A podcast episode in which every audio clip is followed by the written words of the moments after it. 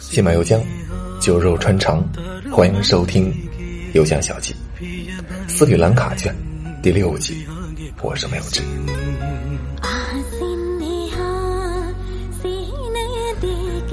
过了海关之后，先到换汇窗口。按照当时的汇率啊，一块钱能兑换二十三斯里兰卡卢比。啊，多说一句，印度文化辐射区的这一干国家，印度、尼泊尔、巴基斯坦、斯里兰卡啊等等，他们所使用的货币都叫卢比。那卢比本来就是银币的意思，那斯里兰卡也是卢比。我在斯里兰卡花钱的时候呢，一般都是取整啊，按照二十的汇率在心里做换算。你看，照斯里兰卡卢比标价呢，就去掉一个零乘以二。或者是去掉两个零乘以五啊，那就是人民币对应的价格。现在它的汇率掉了很多啊，嗯，现在一块钱大概能换二十六卢比了。那当时呢，我拿出一百块美金啊，换了斯里兰卡卢比，把剩下的阿联酋的迪拉姆也都换成了斯里兰卡卢比。啊，因为下边我放了一张图啊，你可以看一下这个斯里兰卡的货币长什么样子，纸币。换了钱之后往外走，机场出口那个地方有一排电信运营商的柜台，最左边的柜台上面标着 Dialog，这个柜台前面队伍排的最长。它这个队伍长是有原因的啊，Dialog 是斯里兰卡第一大移动通信运营商，它在斯里兰卡的网络覆盖面积最大，市场份额也占的最大，网络信号据说是最好的一个。那这里多说一句啊，Dialog 是外资公司，那不是斯里兰卡自己的啊。马来西亚电信公司控股百分之八十三点三二。顺便办了电话卡啊，我这个电话卡是一个一千三百五十斯里兰卡卢比的套餐，折合人民币大约是六十块钱吧。后来民宿老板告诉我，这个买贵了，哼，还是买贵了。嗯，那个套餐的有效期是七天。还是十天来着，一共有九个 G 的流量，但是这九个 G 的流量啊，它分成两部分：白天流量和夜晚流量。什么意思呢？这个白天流量是指早上八点钟一直到半夜十二点钟啊，这个期间可以使用的流量就只有四个 G。那剩下五个 G 呢？啊，剩下五个 G 叫夜晚流量，是你从半夜十二点开始。一直到第二天早上八点这期间，就正常人睡觉这期间，你可以使用的流量有五个 G。那如果你是一个正常作息、从来不熬夜的人，那这个套餐对于你来讲，其实就只有四个 G，啊，这不扯淡吗？出了机场之后，就能够看到很多突突车来拉客了。那不要太奇怪啊，就东南亚、南亚这些国家都盛行突突车啊，这并不是某一个国家的特产。我向机场工作人员问好了路，绕过了这些拉客的突突车，往机场到达大厅的东南方向走。大约这个路上走了一点五公里之后，有一个十字路口，那边上有一个巴士车站，啊，这里停放着一堆花花绿绿的公交车。你看一下音频下边我放这个图片，这些公交车外表都装饰满了这个鲜艳的红色、粉色、蓝色。不一而足啊！这个颜色的饱和度极高，布满了张扬而浮夸的图案。这种风格似乎是南亚国家还有非洲国家的一种特色。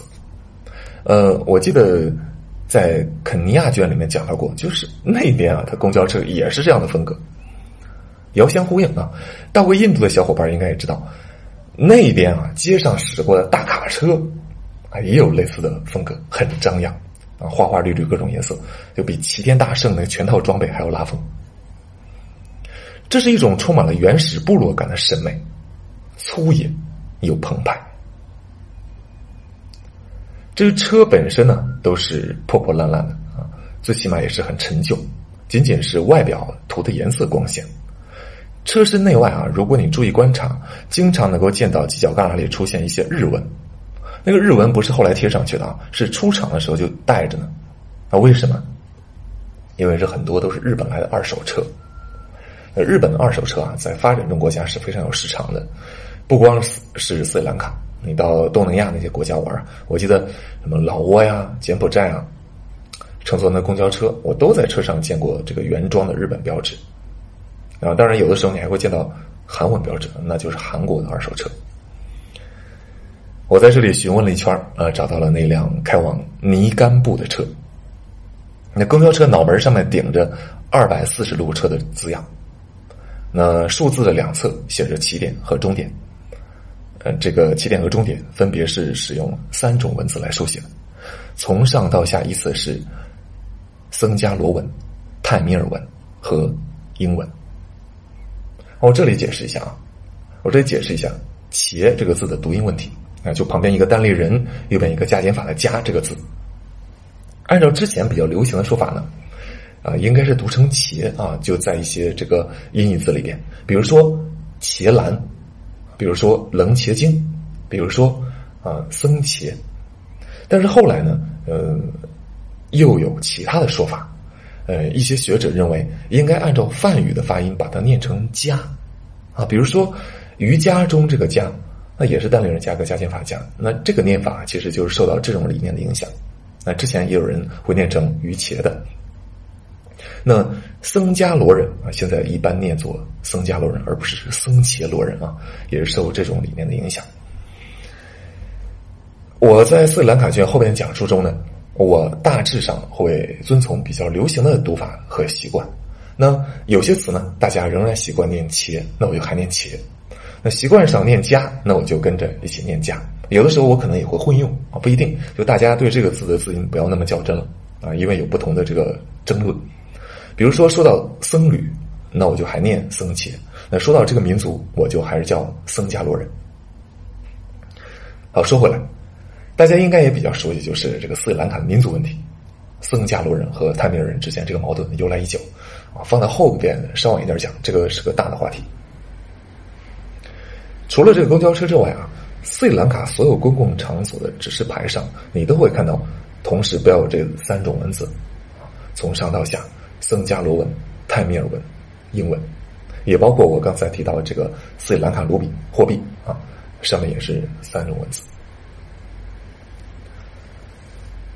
那我要去的这个地方，尼甘布是哪？我估计大多数朋友好像应该都只听说过科伦坡。呃，你看一下音频下边这张简易的路线图，地图上，Colombo 啊，那个就是科伦坡了，首都嘛，大家都知道，它位于斯里兰卡岛的西南，而 Negombo 尼甘布就在科伦坡稍北一点的地方。我们都知道一个骗局哈啊，就冠名某个市的这个机场，通常距离这个市很遥远，甚至坐落在另外一个市。那我降落的这个科伦坡国际机场啊。它距离最近的地方也不是科伦坡，而是尼甘布。它距离科伦坡有三十多公里，而距离尼甘布只有七公里，一脚油门就到了。所以呢，好多游客到了斯里兰卡之后呢，第一站都会选择直接坐车到附近的尼甘布，而不是去科伦坡。那么尼甘布是个什么地方呢？粗暴点讲啊，就是一个比较大的渔村。很多人到那里还会去看，专门看这个鱼市晒鱼。还是看这张路线图，这个图呢不是我当时走的路线，但是也类似。你会见到啊，这个路线基本上是在岛的西南区绕了一个圈儿。那基本上呢，大家到斯里兰卡玩啊，都是在斯里兰卡岛的西南打一个小圈或者大圈啊。只不过这个圈上呢，路经的城市可能有增有减。那么，为什么大家旅行路线会聚集固定成这么一个圈呢？其实啊，和斯里兰卡的自然地理、人口分布是有关系的。那借这个借这个机会啊，这又是斯里兰卡卷的开篇啊。我这里先来讲一讲斯里兰卡的地理和人口概况。斯里兰卡位于北印度洋上。呃，旅行软文特别喜欢用一个词儿啊，叫斯里兰卡是印度洋上的一颗眼泪，悬坠于印度的东南。啊，这就比较惨了啊！它距离极乐世界太远，而距离印度太近，这是它很多悲剧的根源。你看一下下边这个地图，斯里兰卡的西北边和印度次大陆的东南边藕断丝连，那地图上就像是有一根剪断的脐带一样。那里呢，其实是一系列珊瑚礁和浅滩啊，形成了一个链状的沙洲，西方人称之为亚当桥。很久很久以前，这亚当桥呢是完全浮现于海面之上的，它是连接斯里兰卡和印度的陆地。那后来淹没了。基督徒认为啊，人类始祖亚当被从伊甸园逐出之后，曾经走过过这道路桥。从印度次大陆上来到了斯里兰卡，并且在一座山峰上金鸡独立站了一千年。那这座路桥因此就被叫做亚当桥，而他站的那个山啊就被叫做亚当峰。呃，那亚当峰后来我还去过啊，稍后会说。那印度教徒另有说法，他们管这个路桥叫罗摩桥。那这又怎么来的呢？啊，本因行记里讲过啊。那印度有两大神话史诗：摩诃婆罗多和罗摩衍那。摩诃婆罗多，我们啊，摩诃这两大史诗，我好像大致都介绍过。啊那罗摩衍那，啊，在罗摩衍那这个故事里啊，罗摩王子的妻子西多啊，被石首魔王拉瓦纳给掳走了啊。拉瓦纳有的翻译成呃罗波那，这个版本很多，咱们就不细究了。罗摩就前往去营救。那这期间的这个波折，这些故事就形成了后来的神话史诗《罗摩衍那》。那么，石首魔王拉瓦纳把西多给掳到哪里去了？他掳到的这个地方就是冷切岛。冷切岛是什么岛啊？这冷切岛呢，就是今天的斯里兰卡。啊，说到这儿，你心中一定有一个问题呼之欲出了。这个楞伽经那个楞伽，莫非？没错，那按照佛教徒的说法，楞伽经呢，就是释迦牟尼在斯里兰卡岛上传下来的。那当时呢，这个叫楞伽岛，当然这个经就叫楞伽经。不过，我认为楞伽经是一部伪经啊，这是其他的话了，咱们就不展开了。话说，这罗摩想要登岛救妻。那可是波涛翻覆，鱼龙难渡啊，怎么办呢？这个时候，猴王哈努曼大显神威。猴王哈努曼就是《西游记》里面孙悟空的原型。哈努曼带领猴子猴孙连夜赶工，用了五天时间，硬生生在海中修出了一座路桥来。那说句扯淡啊，印度人如果真的有这种水平，那现在国内的基础设施就不会这么差。于是。罗摩就从这个路桥之上走过，进入了冷切岛，与拉瓦纳连番大战，最终战胜了魔王，夺回了妻子。那这座桥就被印度教徒称之为罗摩桥。啊，这扯得远了，咱们说回来啊。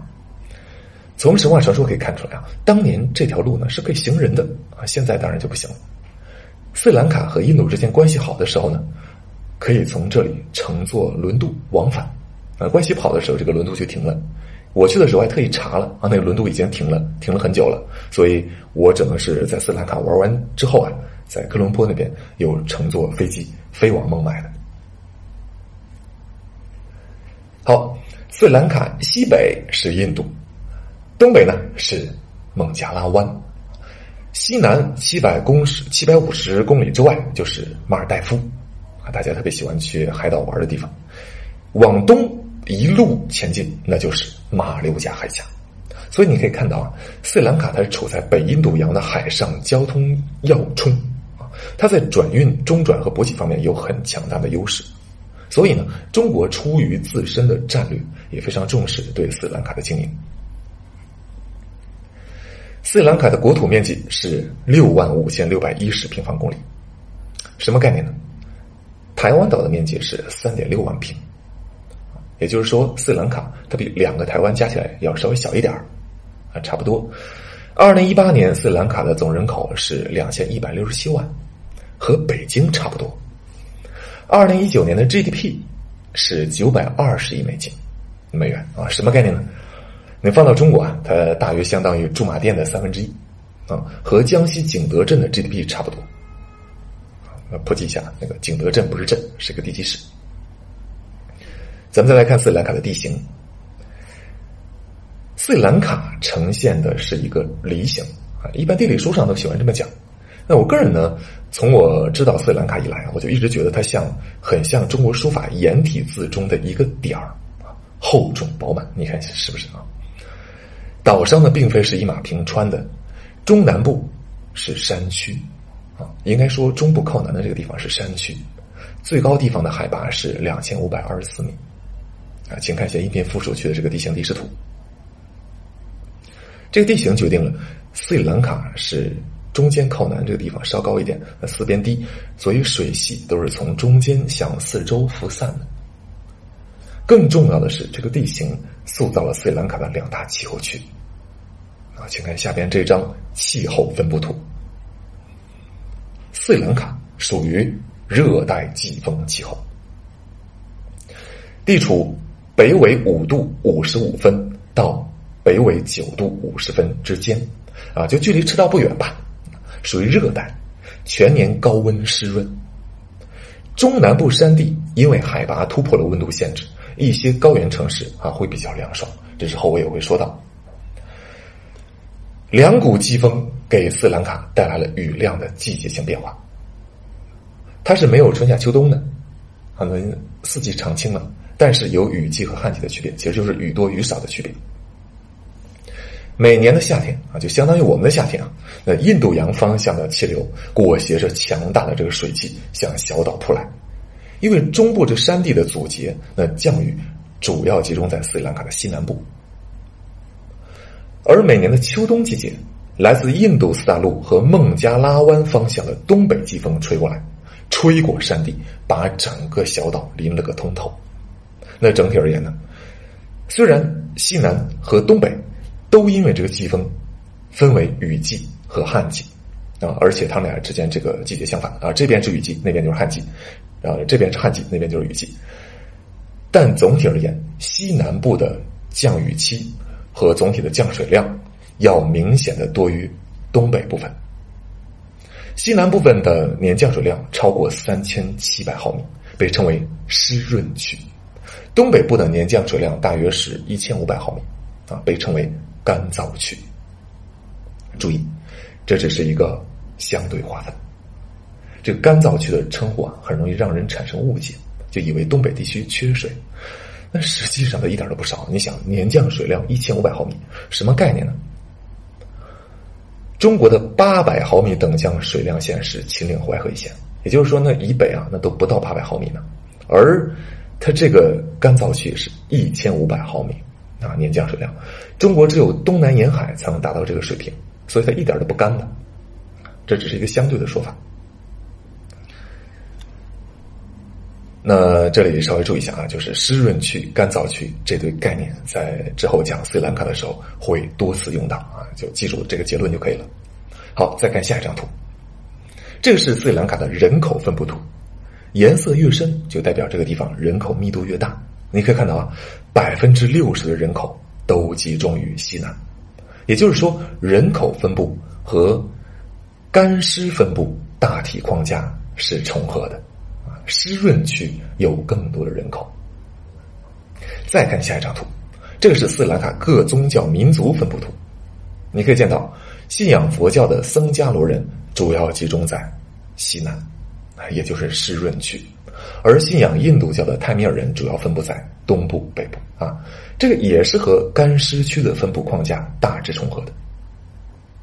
那为什么会有这样的硬核的情况？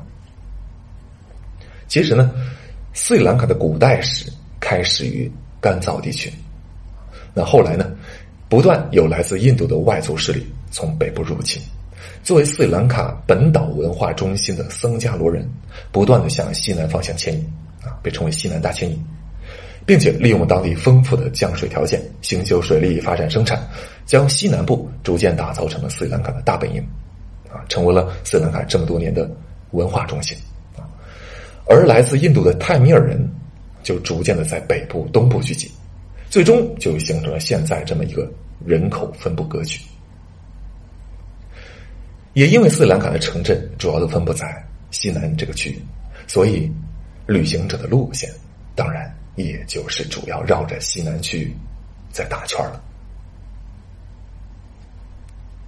啊，这是啊，借着咱们路线的这么一个角度，把斯里兰卡的大体的地理概况说一下。巴士的车票是二十卢二十五卢比，啊，折合人民币就一块钱。车上破破烂烂的，内地给人的感觉呢，就像是家里停放着的八十年代的那个旧冰箱，座椅全都有非常严重的磨损，车里边也都涂满了色彩啊。呃，车的最前边挂有佛牌，还有佛像画，一看就是一个佛教国家。最前排是不能坐的啊，那个是留给僧侣的，毕竟是个佛教国家，僧侣有比较高的地位。座位和座位之间空间狭小，呃，他们这边人这个个头也都不大。我坐在那儿啊，就是膝盖死死的顶住了前面这个座位，很难受。好在呢，这班车倒是没几个人，很松快。这个是很少见的情况。根据我后来在斯里兰卡这么多天的经验，多数情况之下，车上都是挤得密不透风。斯里兰卡毕竟是热带国家了，我下了飞机之后还穿着在阿联酋时候的装束。上身冲锋衣，下身是牛仔裤，热的要命。呃，这巴士也没有空调，它不关门的啊，不关门，那窗也都是拉开的，售票员随时停车啊，随时这个拉客上车。好在呢，这个巴士开的特别快，啊，车窗也都拉开了，那个风就迅猛的往里灌。嗯，坐在窗边呢，就好像是在吹那个超大功率的电风扇，倒也很是舒爽。那就这样，车开的飞快呢，很快，没一会儿，车就到达了你干部。අසින්නේහා තරුමන්දිගේ පියබන්න දැන් විහාගෙ කුලෙසින් අහසින්න